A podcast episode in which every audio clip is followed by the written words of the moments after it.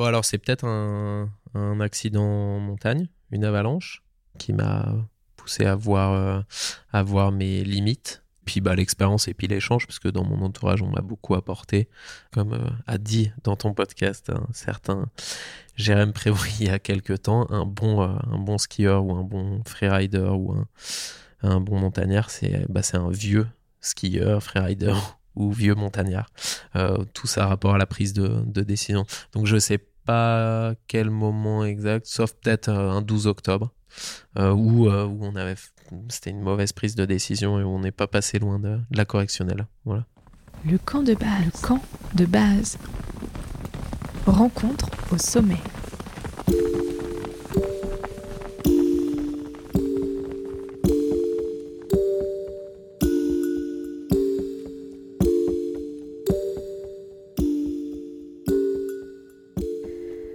Bonjour à toutes et à tous et bienvenue dans le deuxième épisode de la deuxième saison du camp de base, le podcast des rencontres au sommet. J'espère que vous êtes prêtes et prêts. Nous décollons une fois de plus dans une de mes vallées préférées, celle de la Tarentaise en Savoie. Promis, cet épisode n'est pas sponsorisé. Aujourd'hui, je vous emmène à la rencontre de Mathieu Navillo, parrain des rencontres Ciné-Montagne 2022. Ensemble, on parle du respect de l'environnement dans nos pratiques de la montagne, qu'il défend en tant que président de l'association Une bouteille à la mer. Passionné de photos, élevé aux poissons qu'il pêche dans les torrents de Savoie avec son père, ce qui m'a frappé chez Mathieu, c'est son engagement pour le milieu naturel. Bonne écoute.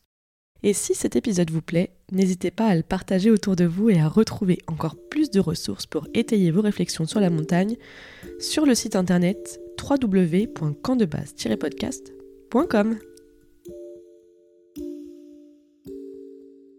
Bonjour Mathieu. Bonjour. Merci d'avoir accepté euh, d'être l'invité du camp de base.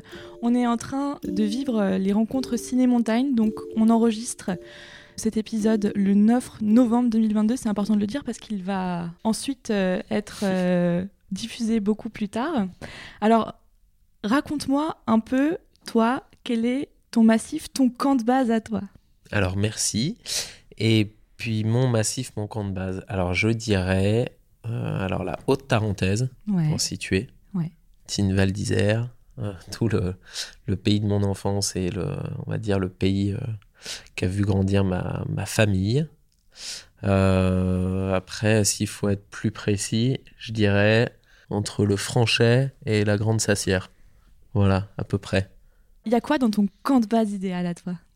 Alors, dans mon camp de base idéal, pas trop de place. Tout bien rangé, je suis assez maniaque. Pas trop de place, euh, comme ça, bah, j'ai pas besoin de trop remplir l'espace. Et puis, j'ai pas besoin de, passer trop de temps à faire du ménage, parce qu'il faut toujours que ce soit propre, donc, euh, donc voilà, comme ça, je perds pas trop de temps. Euh, une vue, une vue dégagée sur les montagnes. Sinon, je me sens, je me sens un peu perdu.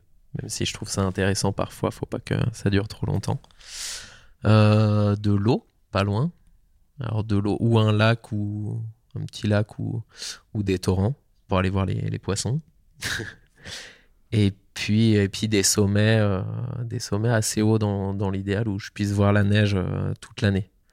Euh, donc assez haut quand même. Il y en a, il y en a, il y en a là-haut. Il y en a dans la Vanoise que tu Mhm. connais bien. Il y en a plein, donc, donc voilà, c'est à peu près ça. Ok. Alors, est-ce que tu pourrais te décrire un peu pour les auditeurs qui ne te connaissent pas? Alors, je vais essayer. Euh, je m'appelle Mathieu Navillot. J'ai grandi donc à, à Tignes, aux portes du parc national de la Vanoise. Euh, Aujourd'hui, j'ai 33 ans. Toute ma vie tourne autour du, du ski. Euh, dans toute sa largeur, j'ai fait de l'alpin, j'ai fait du ski de boss. Maintenant, je fais du free ski. J'adore le ski alpinisme. J'aime toujours l'alpin, les bosses. Je fais même un peu de, de ski de fond. Toute ma vie, tourne autour du ski dans cet environnement euh, de montagne, de basse, moyenne et, et haute montagne. Et, et je suis passionné par, euh, par cet environnement de, de pratique. Voilà, que, que j'aime plus que tout et que je quitte rarement parce que j'ai- j'aime beaucoup, beaucoup euh, ces endroits. C'est quoi ton premier souvenir d'enfance euh, en rapport avec la glisse et la montagne? Oh, hyper dur comme question. Euh, alors avec la montagne, c'est la première fois que mon papa m'a montré une vipère que je voyais pas Alors je crois que ça, fait ça à tous les, les enfants, j'arrivais pas à la voir. Et au bout d'un moment, tellement fatigué que, que je voulais pas vexer mon papa et je lui ai dit oui, je vois et en fait je l'ai jamais vu. Donc euh, si s'il entend ça, il va se, il va se marrer. S'il devait savoir que je voyais rien. Euh, donc j'étais tout tout petit, ça c'était au, au bois, à l'endroit où on allait ramasser des, des pissenlits. C'est un lourd secret de 30 ans là que tu nous révèles. voilà, ouais, mais ça, ça va le faire marrer, j'y pense régulièrement, donc c'est voilà, c'est le premier, euh, premier souvenir. Après de, de glisse, je crois que c'est un moment de. C'est dingue, on m'a jamais posé ces questions. C'est un moment de frustration à Tignes, euh, où on skie en famille avec mes grands-parents maternels, et où mon frère a le droit de redescendre par, euh, par Tauvière, une piste, euh, une piste noire à Tignes, et où moi je suis trop petit et je dois redescendre avec ma mamée dans, dans les cabines. Et, et parce que, parce que j'étais trop petit et je comprenais pas qu'on puisse me dire non à, à, au fait de, de skier. Et, et, euh, et mamé, toute la descente m'avait expliqué dans les autres tauvières là, pourquoi j'avais pas le droit de, de descendre. Et je m'en souviens euh, bah, comme si c'était hier. Ouais.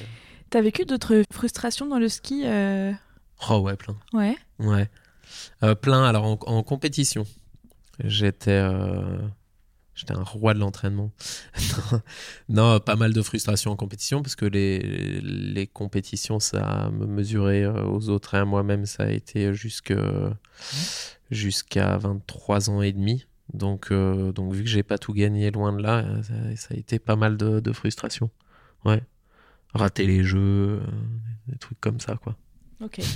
c'est quoi le, le ski que t'as préféré? Parce que c'est hyper divers. Là, euh, t'as as fait de la fise, donc du piquet, du piquet, du piquet. Mhm. T'as fait de la bosse, euh, t'as fait du frisky. Enfin, c'est quoi qui t'a donné peut-être euh, le plus de satisfaction euh, dans, dans ce qu'on peut trouver de la montagne et dans le ski?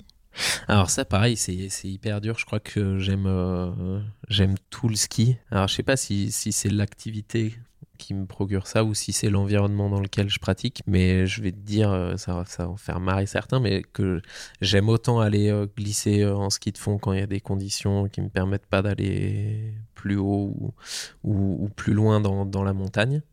Notamment quand c'est risque 4, moi je sors plus, je vais... je me je m'arrache plus les cheveux, je vais faire du ski de fond. Autant ça que d'aller me perdre en montagne euh, pendant des jours avec des copains pour faire du ski, on va dire euh, alpinisme avec du matériel léger, que euh, là il y a quelques jours j'avais les, les chaussures de course, on va dire d'alpin, et puis des skis de slalom et puis faire du carving. Je crois que tout me procure énormément de, de satisfaction. Et justement, là, c'est euh, une, une question de performance que tu as avancé. Tu as dit, je ne m'arrache plus les cheveux quand c'est euh, niveau 4, risque 4, je ne sors plus. Ouais. Euh, quand est-ce que tu prends conscience dans ta vie de sportif qu'en fait, il y a un basculement, tu vois, où tu peux pas sortir quand c'est risque 4 et qu'est-ce qui se passe? Tu t'en rappelles de ça? Bon, alors c'est peut-être un, un accident en montagne, une avalanche, qui m'a poussé à voir, à voir mes limites dans la prise de, de décision, dans la mauvaise prise de, de décision en tout cas. Puis bah, l'expérience et puis l'échange, parce que dans mon entourage, on m'a beaucoup apporté. Euh, je me suis pas fait tout seul sur les skis, loin de là.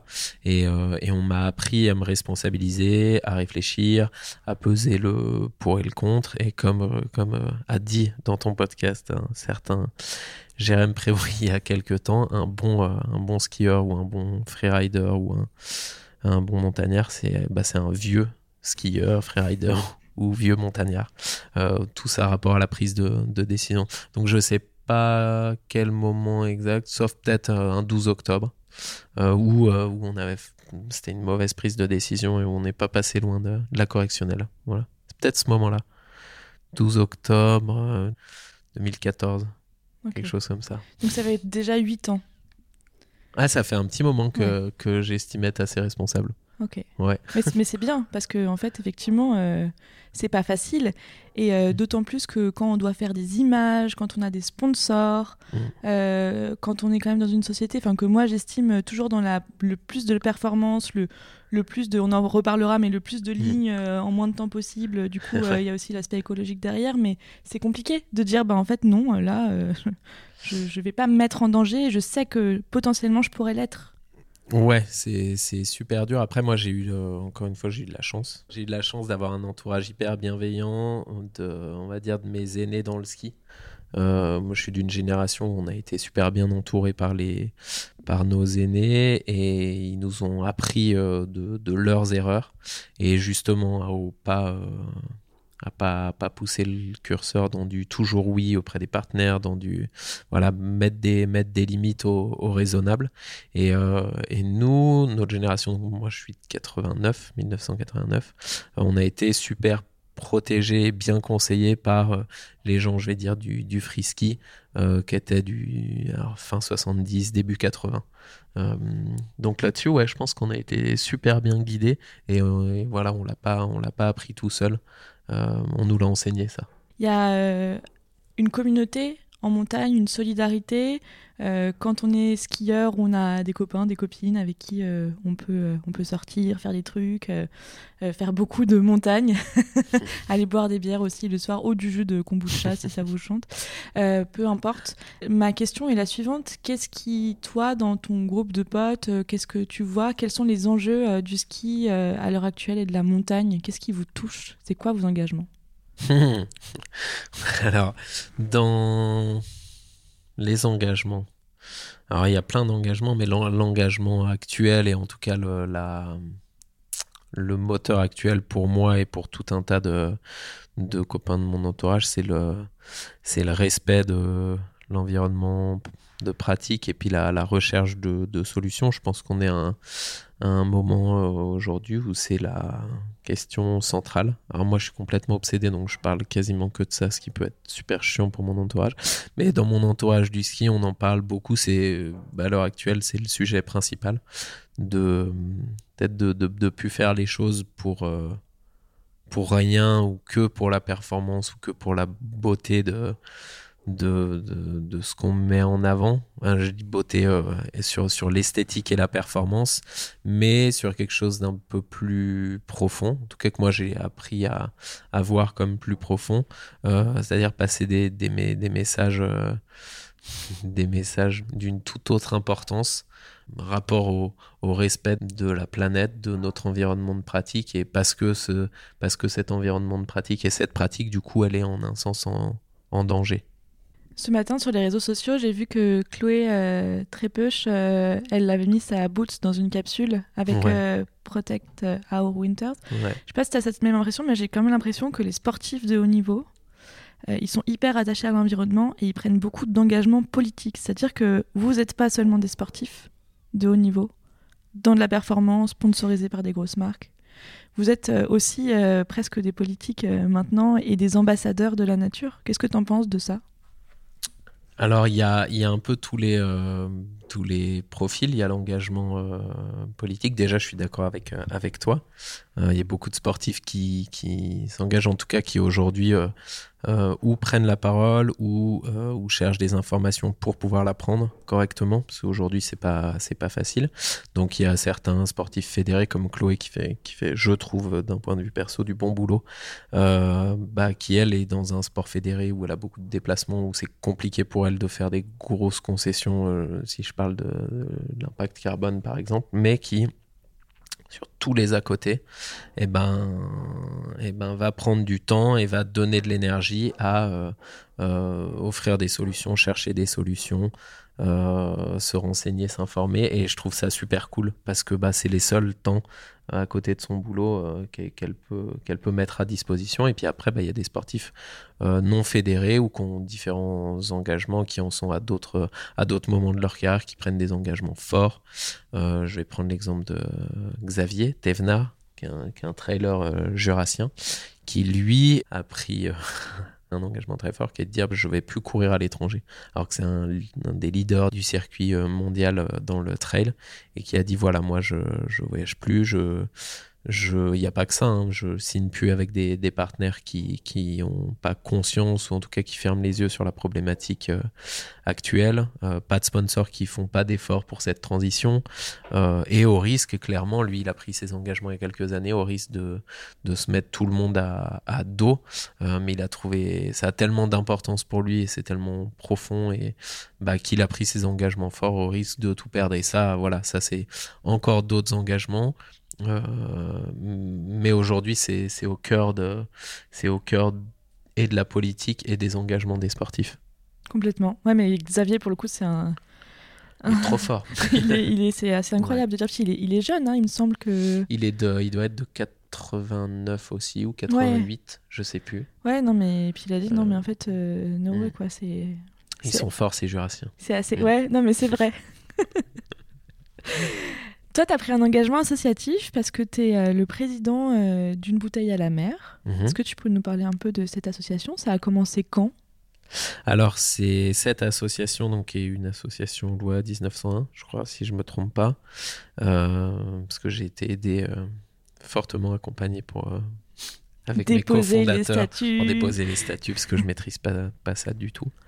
Euh, on a commencé en 2019 avec un photo shooting euh, euh, avec le photographe Dom Daer et une bonne bande de- d'athlètes dans, dans une entreprise de traitement des déchets dans le sud de la France, chez des, des amis chez les Sclavos, des potes du sport aussi qui font, qui font ça maintenant.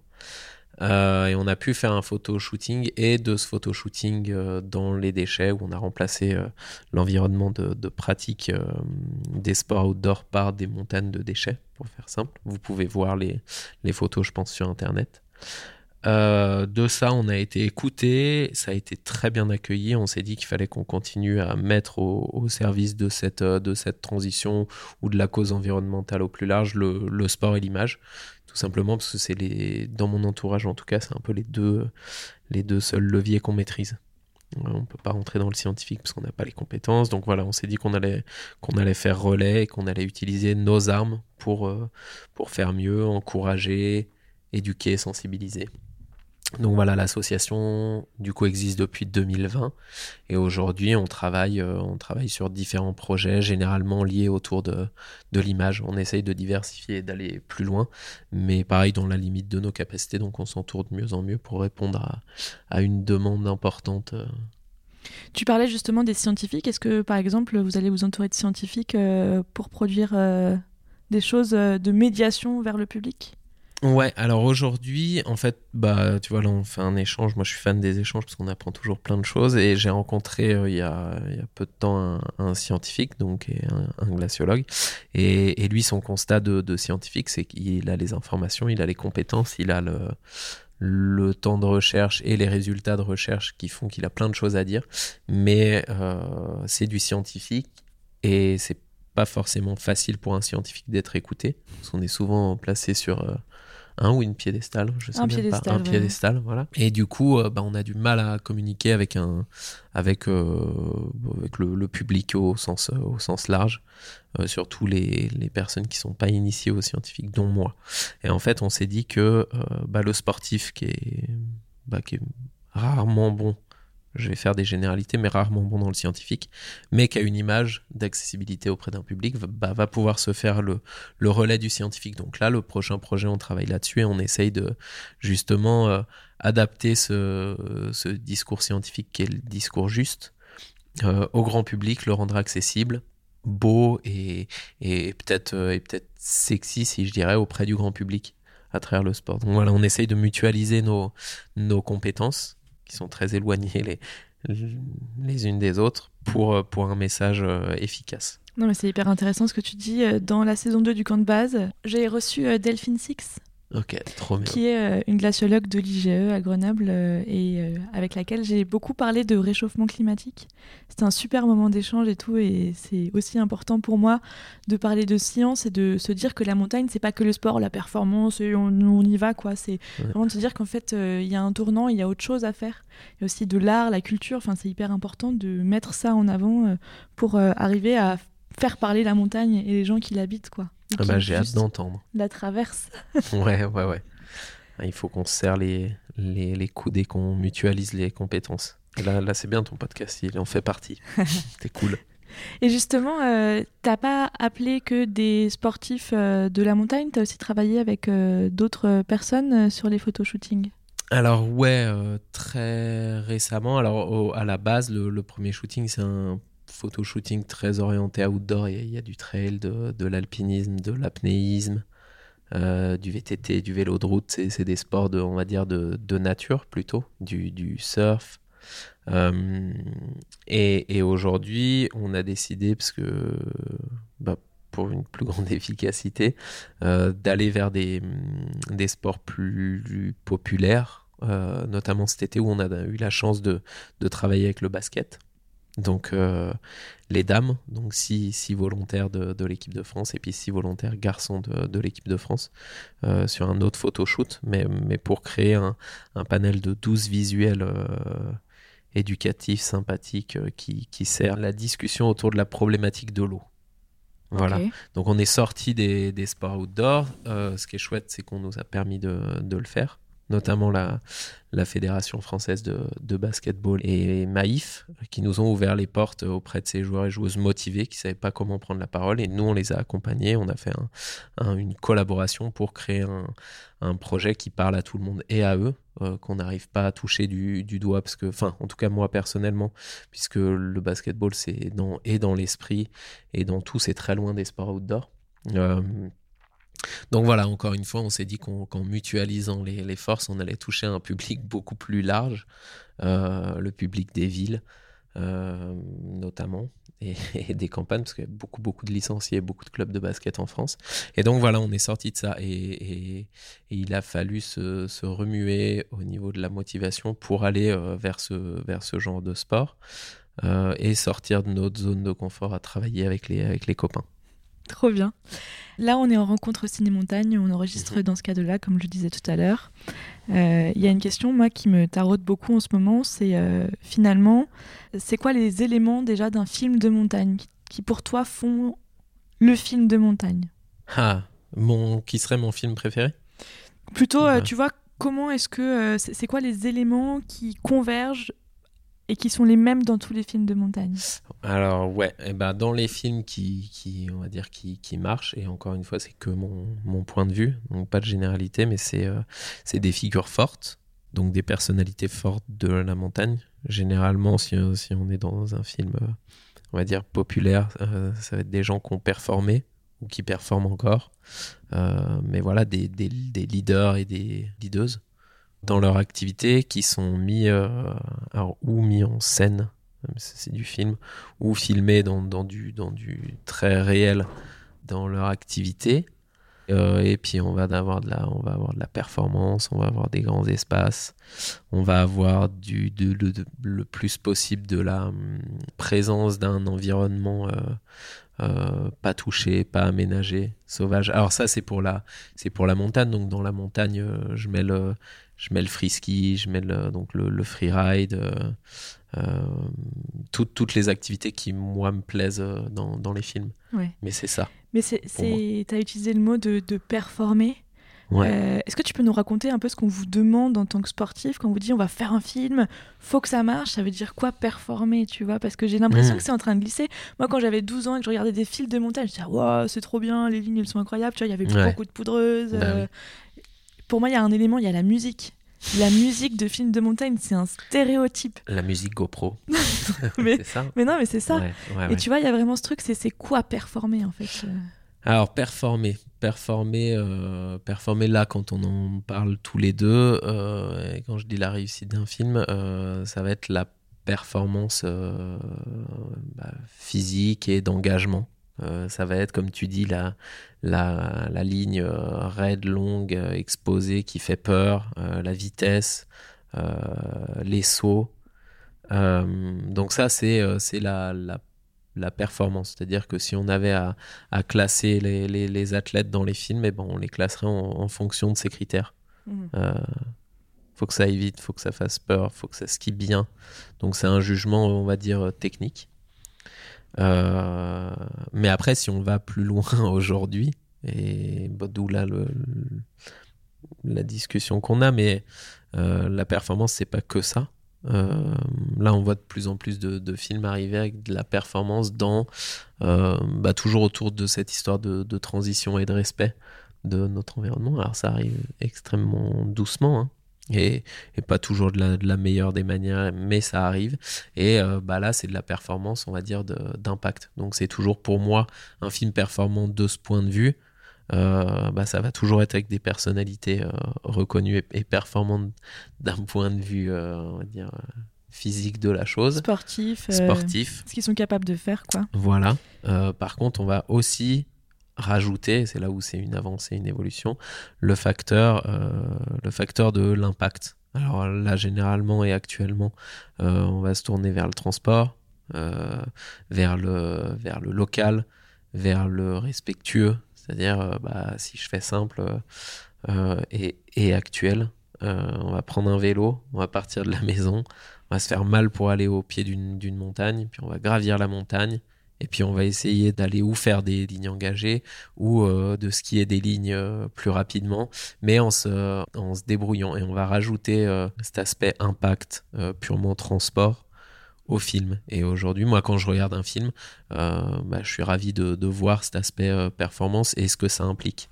Du coup, nous, on a eu la chance de faire une belle aventure il y a deux ans avec euh, Sébastien Montaz et Vivian Bruchet dans un film qui s'appelle Le Diamant des Alpes et on a, on a axé toute notre performance sur le fait bah, de partir à vélo en montagne sur les 4000, faire de l'alpinisme et du ski euh, au mois de juillet à, la force des, à la force des jambes. Et, et le film euh, le film n'a pas montré ce qu'on sait faire de mieux, n'a pas montré les, les plus belles lignes qu'on est en capacité de faire, mais ça a montré euh, ce que c'était que de, de, de réduire l'impact de manière très forte avec nos vélos d'occasion, avec, avec tout ça, d'aller dans de la performance sur les 4000 et de voir que bah, qu'on est moins réactif, euh, que c'est plus que c'est plus engagé parce que c'est beaucoup plus exigeant au niveau physique et tout ça. Donc la, la performance, elle euh, elle s'élargit. Je dirais pas qu'elle qu'elle change complètement, c'est juste qu'on ajoute un, un, nouveau facteur.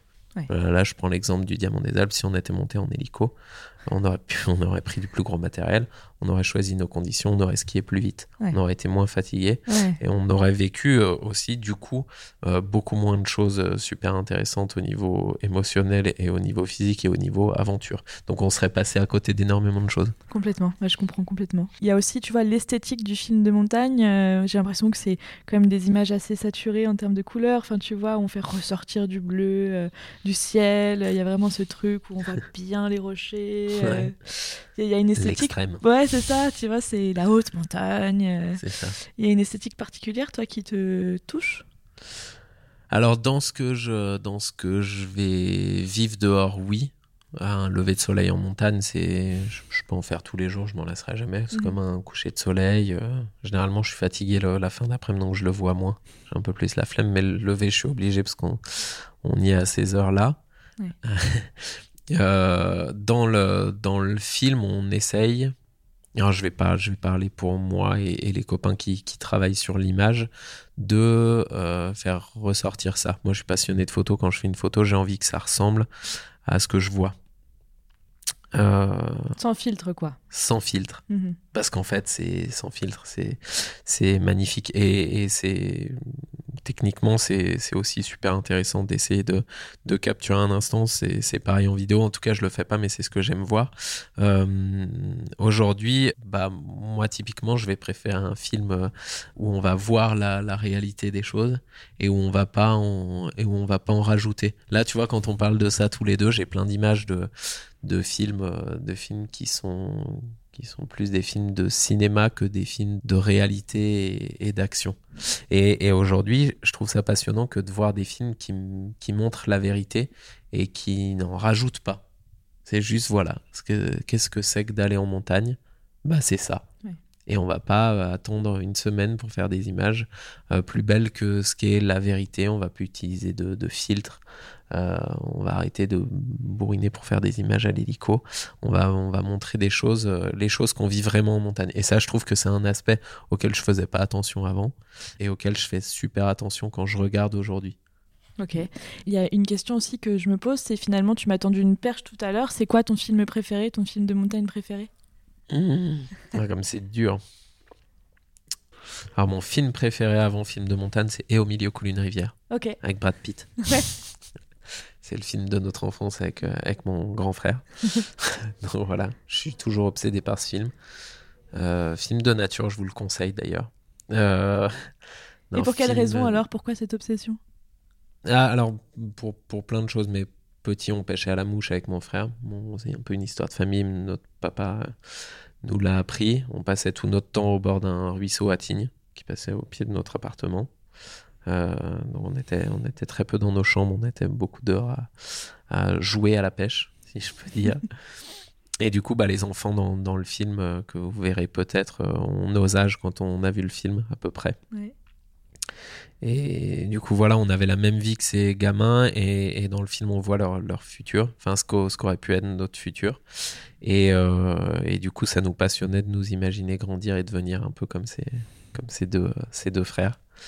Donc voilà. On et vous spoil bah, rien, il faut le regarder. Ouais, ouais, ouais, voilà.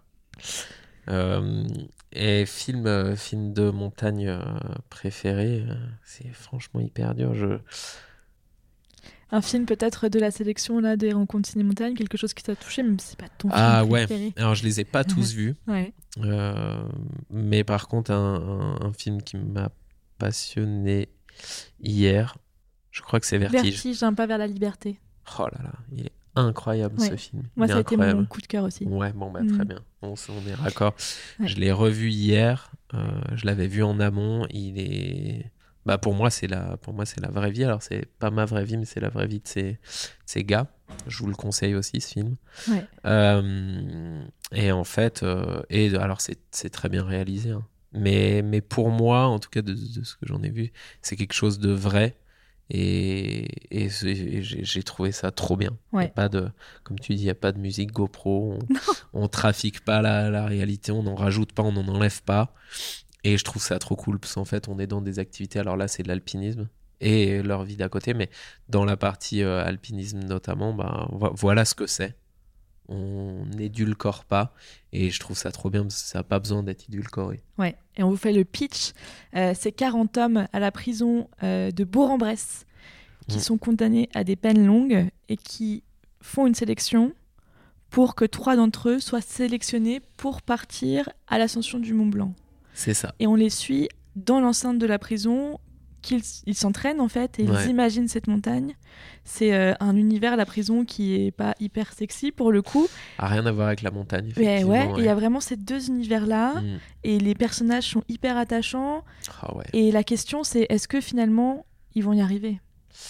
Ah ouais. Non, il est dingue ce film. Ouais, non, mais très beau, euh, très beau pitch. Je sais pas faire ça. Bravo. Mais c'est vraiment un super film. Ah ouais, il est incroyable. Ouais. Allez le voir. Oui, oui, oui. Il est euh, disponible sur Internet aussi, me semble-t-il. Ah déjà Ouais. Ok, trop cool. Ouais, Ouais, ouais. c'est dément.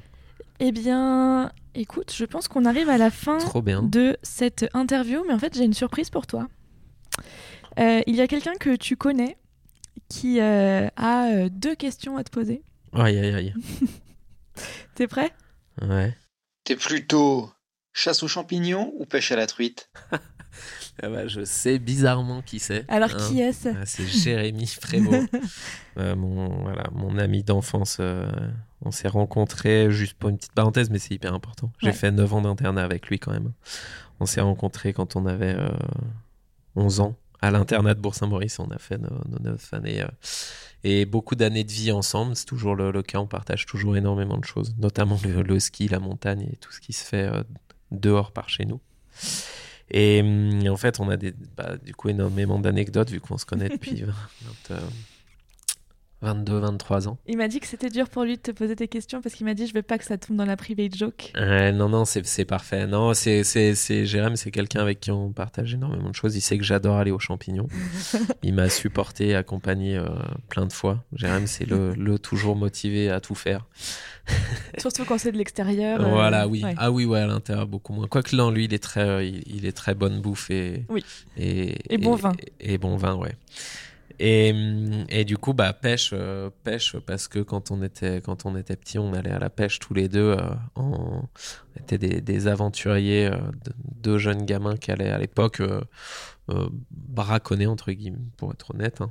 On allait on allait à la pêche sans avoir le droit d'aller à la pêche et c'était nos nos aventures et je pense que ça le passionnait autant que moi et on passait des moments dehors sous la pluie pendant des heures à, à essayer de de capturer des poissons. voilà, du coup, du coup, je suis les deux, euh, Jérém. Trop bien. Et la deuxième question, c'est une question euh, montagne performance, peut-être. Enfin, je, veux- je, je me suis dit ça quand Ah. il me l'a envoyé. Tu préfères une traversée à ski ou aller chercher un gros sommet? Oh, ah. Ah, là, ça c'est hyper dur. C'est hyper dur. Euh, alors, je dirais que traverser à ski, Moi, il faut savoir que je suis pas un leader. Ça toujours été comme ça dans à peu près toutes les activités. Je dirais que je suis un suiveur, c'est-à-dire que je suis toujours motivé, mais je vais pas prendre de pas prendre d'initiative.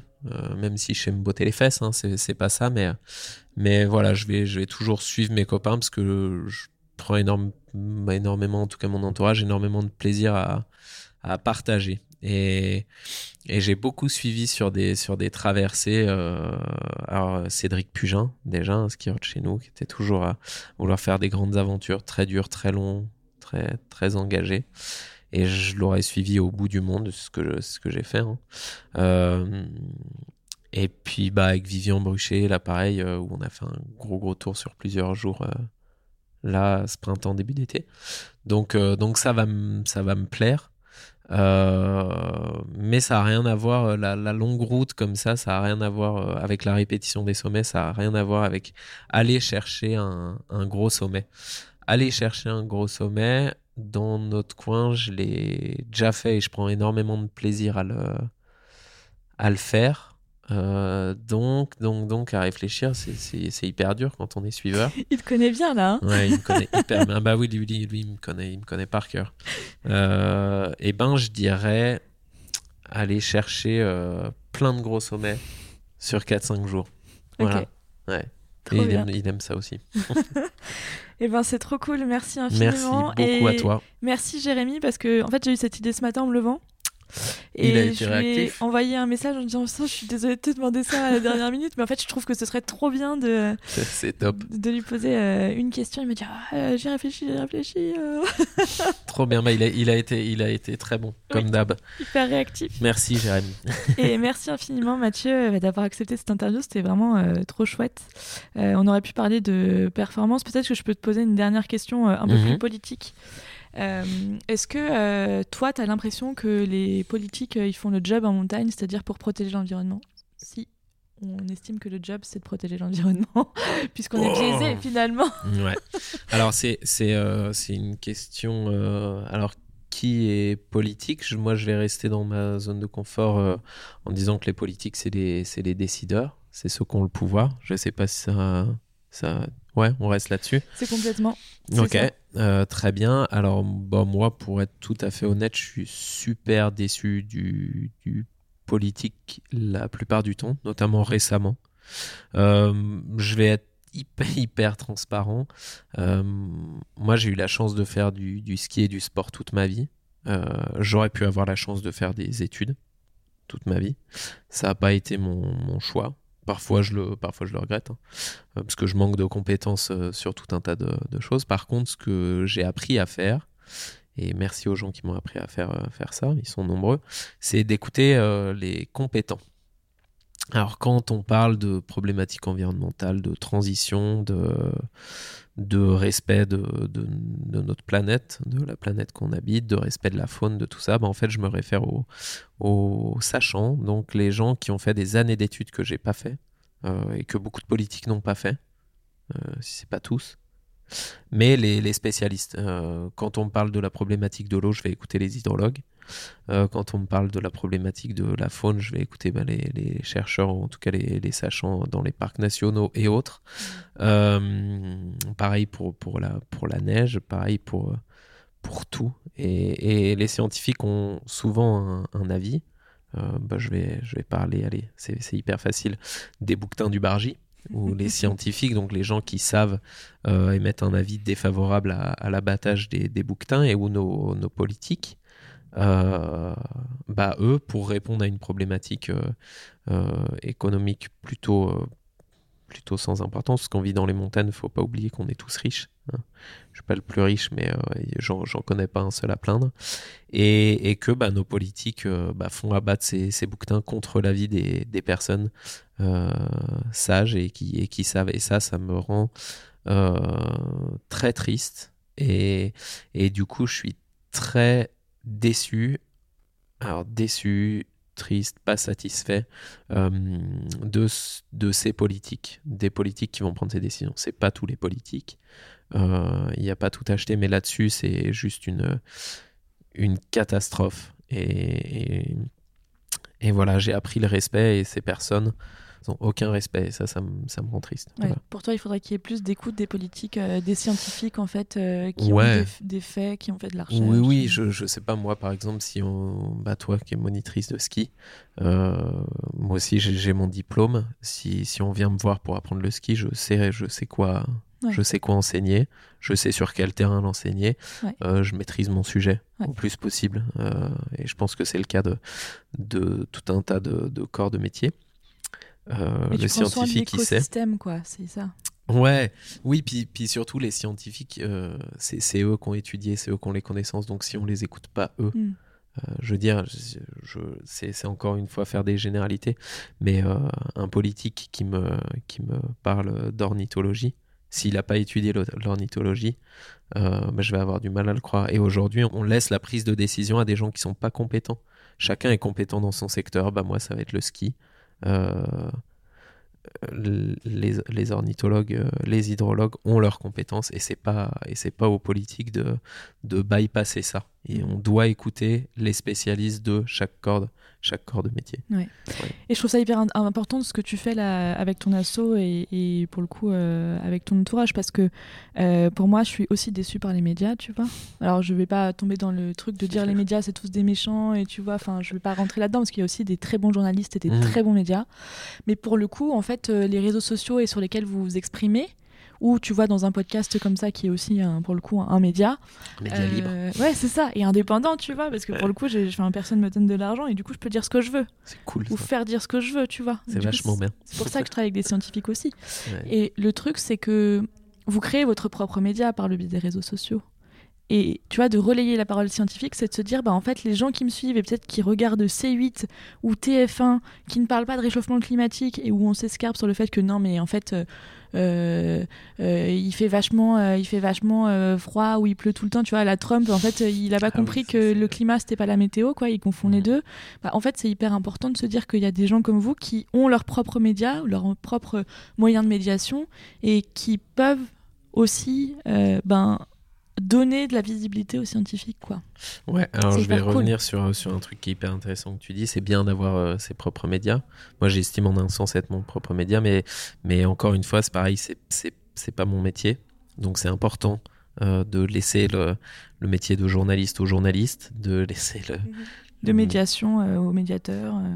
Voilà, et, et d'où l'importance de, de ton boulot et du boulot des, des journalistes. Il y a un énorme pouvoir entre les mains du, du journaliste et des médias. Et, et aujourd'hui, le média professionnel, il est hyper important. Donc Mm. c'est très bien ce que, ce que tu fais. Et, et là, ta parole de, de journaliste et tes questionnements, mais c'est ton métier, c'est bien de, de nous mettre ça à dispo, donc merci.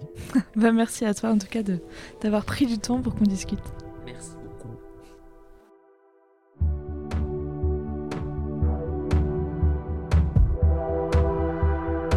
Et voilà, le camp de base épisode 21 avec Mathieu Navillo, c'est terminé. J'espère que vous avez passé un excellent moment. Et merci beaucoup à Jérémy Prévost pour son clin d'œil et sa participation. Les maires qui se sont engagés là, donc je parle pour lui parce que c'est mon grand-père quand même, qui était à la tête de la mairie, il s'est engagé. Et en 1972, c'est pas rien de dire aux agriculteurs je vais récupérer vos terres pour en faire euh, une station de sport d'hiver. Et c'était un, sa- un sacré challenge et le challenge il est réussi. On peut être que fier de ça. Même si aujourd'hui on doit modifier pas mal de choses, mais on est quand même fier d'avoir gardé pendant 50 ans voilà, cette économie. Après le tourisme, ben, il va falloir euh, le réapprendre, je pense. Je vous donne rendez-vous le 13 février avec Marilyn Duval, présidente de l'association foncière pastorale de Villarodin-Bourget. Ensemble, nous parlerons de la gestion du territoire et des pâturages, mais aussi de l'histoire de la Maurienne. Et pour garder le contact d'ici là, retrouvez le camp de base sur Instagram, LinkedIn, Twitter et inscrivez-vous à l'Ascension, la newsletter bimensuelle du podcast. À très vite dans le camp de base. Rencontre au sommet.